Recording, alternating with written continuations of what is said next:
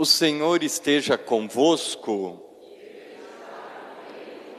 Proclamação do Evangelho de Jesus Cristo segundo Marcos.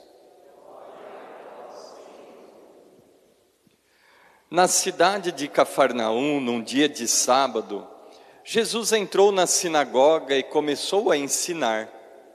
Todos ficavam admirados com o seu ensinamento pois ensinava como quem tem autoridade, não como os mestres da lei. Estava então na sinagoga um homem possuído por um espírito mau. Ele gritou: Que queres de nós, Jesus Nazareno? Vieste para nos destruir? Eu sei que tu és, tu és o santo de Deus. Jesus o intimou: Cala-te e sai dele. Então o espírito mau sacudiu o homem com violência, deu um grande grito e saiu. E todos ficaram muito espantados e perguntavam uns aos outros: O que é isto? Um ensinamento novo com autoridade. Ele manda até nos espíritos maus e eles obedecem. E a fama de Jesus logo se espalhou por toda a parte em toda a região da Galileia. Palavra da salvação.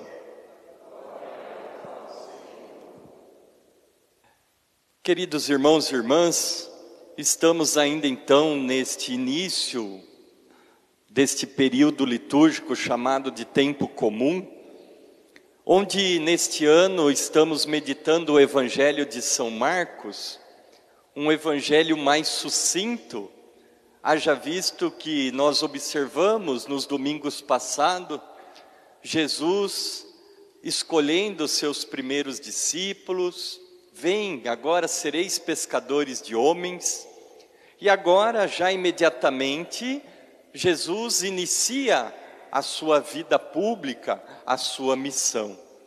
É muito rápido, ele, então, esta síntese não traz tanto elementos igual aos outros evangelhos, elementos importantes que vão nos dando detalhes de como foi ali desde o batismo do Senhor até realmente o início de sua vida pública.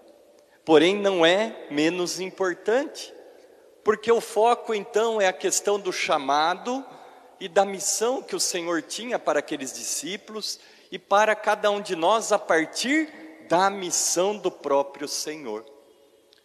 E aqui nós vemos então o início da missão de Jesus e ele justamente na sinagoga.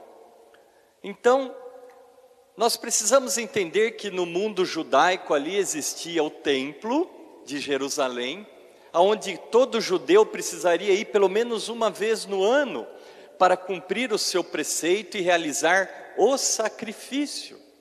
Mas havia as sinagogas espalhadas pelas cidades, vilarejos, que era então o local do encontro diário, semanal.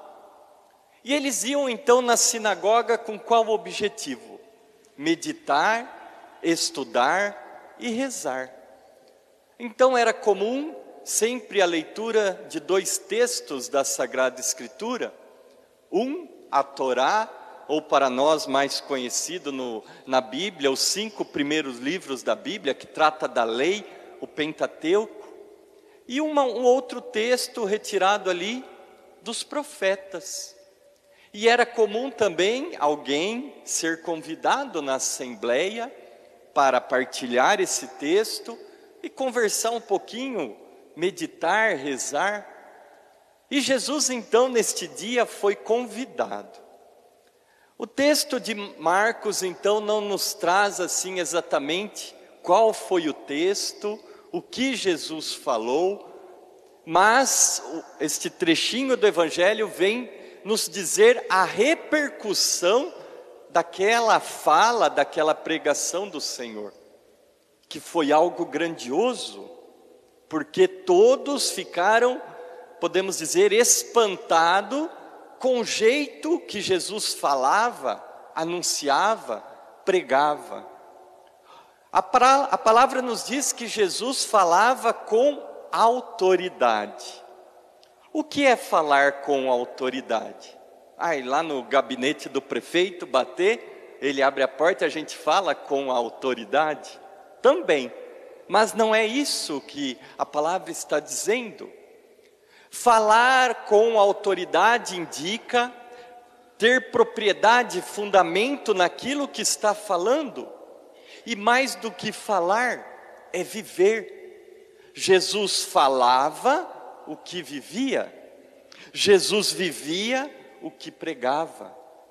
E eles então não estavam muito acostumados com isso, porque no templo onde estavam ali os mestres, os doutores da lei, que tinham um profundo conhecimento, porém nada de vivência daquilo que era realmente as coisas do alto.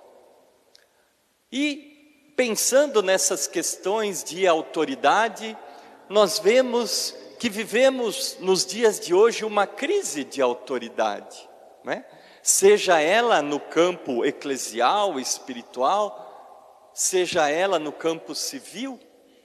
Muitos que têm a autoridade, o poder na condução do povo de diversos aspectos, não vive essa autoridade porque não se dão o exemplo.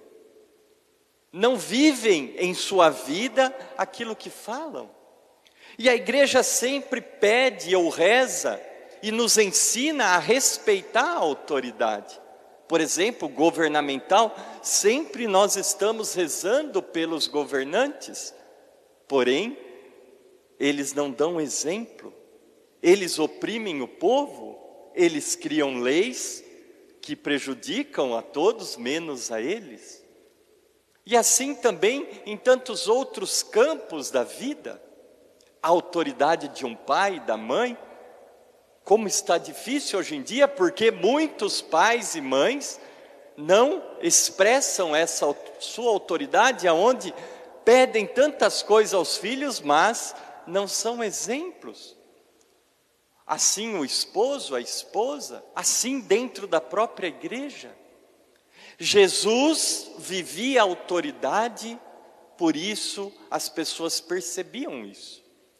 E aqui então no Evangelho nós vemos, e veja que o primeiro sinal de Jesus no Evangelho de Marcos, não é no meio do povo, não é lá na sociedade, nas ruas, mas ele está dentro da sinagoga, como se estivesse aqui conosco. É ali que ele escolhe para iniciar a sua missão.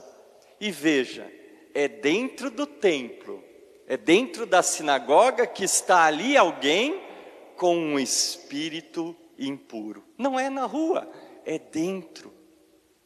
E Jesus, então, nessa autoridade, vem e expulsa daquele homem aquele espírito impuro. E aí já vem em nossa cabeça, né?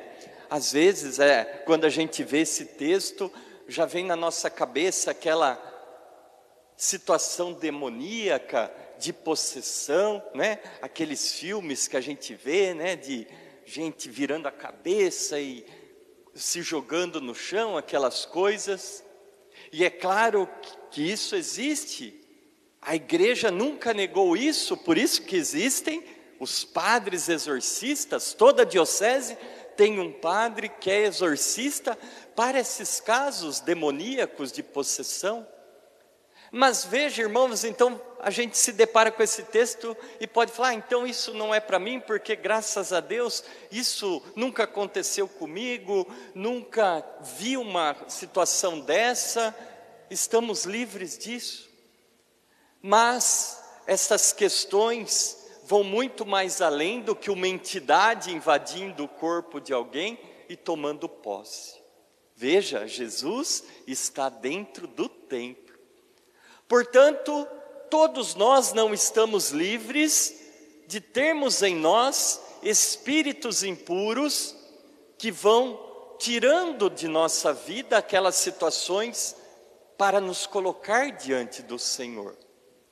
E essas situações, esses espíritos impuros vão entrando em forma sutil em nós, atrapalhando a nossa ideia, a nossa inteligência, o nosso coração, a nossa vontade nas coisas de servir a Deus, que mesmo nós conhecendo as verdades, e veja que este homem, ele estava no templo, então ele conhecia as verdades do Senhor, porém ele começa a questionar Jesus.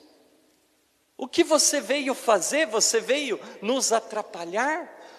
Você veio mexer conosco? Tudo aquilo que nós estamos acostumados, que nós aprendemos desde criança, agora você vem e quer mudar tudo. E com autoridade, Jesus diz: cala-te. E esse cala-te de Jesus é uma palavra de ordem firme que deveria cair em nossos corações. Todas as vezes que ouvimos as coisas do alto, o Senhor nos ensinando, nos indicando, desejando coisas boas para a nossa vida, mas esses espíritos impuros insistem em dominar a nossa inteligência e os nossos ouvidos, e às vezes a gente começa com tantos questionamentos, duvidando da graça, insistindo, mas por que, Senhor, isso? Por que aquilo? E é nessas horas que o Senhor vem nos dizer: cala-te, para com esses maus pensamentos, para com essas palavras de blasfêmias contra Deus, contra você mesmo. Esta é a hora de nós nos calarmos. E assim, quando nós nos calamos para e fechamos os nossos ouvidos para as coisas do mundo, para tantos e tantos espíritos maus querendo invadir o nosso ser, a nossa vida então começa a mudar. E nessa palavra de ordem que o Senhor deseja em nossa vida, nós vamos dando uma abertura maior para as coisas do alto. Este homem que estava no templo, dominado por esses espíritos impuros que o impediam de ouvir esta nova realidade, esta nova verdade de fé. Acontece então aquela libertação. Ele se joga no chão, e a exemplo de São Paulo, vocês se lembram, nós vivenciamos a conversão de São Paulo nesta semana, não foi mais ou menos igual? São Paulo cai do cavalo, são Paulo se joga no chão, cai de tudo aquele pedestal que ele vivia, de toda aquela opressão que ele causava ao povo de Deus, ele cai de tudo isso, ele se joga, a exemplo desse homem, e ele é liberto de tudo aquilo que o impedia de estar na graça do Senhor. E esse espírito, então, saindo deste homem, com certeza ele se levanta e ali ele nasce novamente, liberto de toda aquela situação de maus pensamentos, de situações que o impediam de ver a verdade do Senhor. Portanto, nesta manhã, o que este Evangelho vem nos dizer é uma sequência maravilhosa do que cantamos no Salmo. Vocês cantaram, vocês prestaram atenção? Que nós não fechemos o nosso coração, o nosso ser, os nossos ouvidos, mas que nós possamos ouvir mais a voz de Deus em nós, para que essa voz possa entrar e dissipando de nossa vida todos esses espíritos impuros que querem nos impedir de ver, ouvir, sentir e mais do que tudo isso, viver Deus em nossas vidas. Que esta autoridade e senhorio de, do Senhor realmente aconteça em nós. Não um autoritarismo onde o Senhor impõe e quer, tem que ser assim, assim, assim. Não é isso. Mas viver a autoridade do Senhor é dar ouvido a essa voz, sabendo que quando Ele pede, é porque Ele sabe que aquilo é o melhor para nós. Portanto, mesmo dentro da igreja, mesmo nós saindo de nossas casas, sempre para estar aqui para ouvir a voz do Senhor, nós não estamos livres desses espíritos impuros querer invadir a nossa vida e nos dominar. Mas o Senhor é maior do que tudo isso. O Senhor tem a capacidade de destruir qualquer possessão que possa querer dominar a nossa vida, porque Ele é Deus. Infelizmente, muitas vezes, nós valorizamos mais falar as coisas do demônio do que as coisas do alto. Vamos demonizando tudo e realmente no mundo de hoje tudo é demonizado. Mas nós que confiamos na graça, precisamos falar mais de Deus e sentir mais a Sua presença, porque Ele é o Senhor de nossas vidas e Ele tem o poder sobre os principados, as potestades e sobre qualquer outra situação, porque Ele é o Senhor.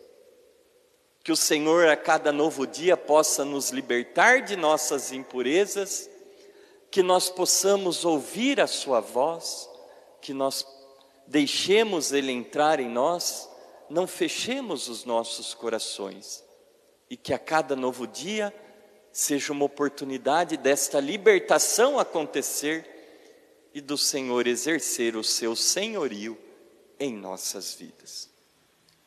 Um instante de silêncio, vamos desejar da parte do Senhor esta graça, esta libertação, que o Senhor afaste de nós, a exemplo da segunda leitura, todo tipo de preocupação? E que nós acreditamos mais neste poder, neste Senhor, que pode transformar as nossas vidas.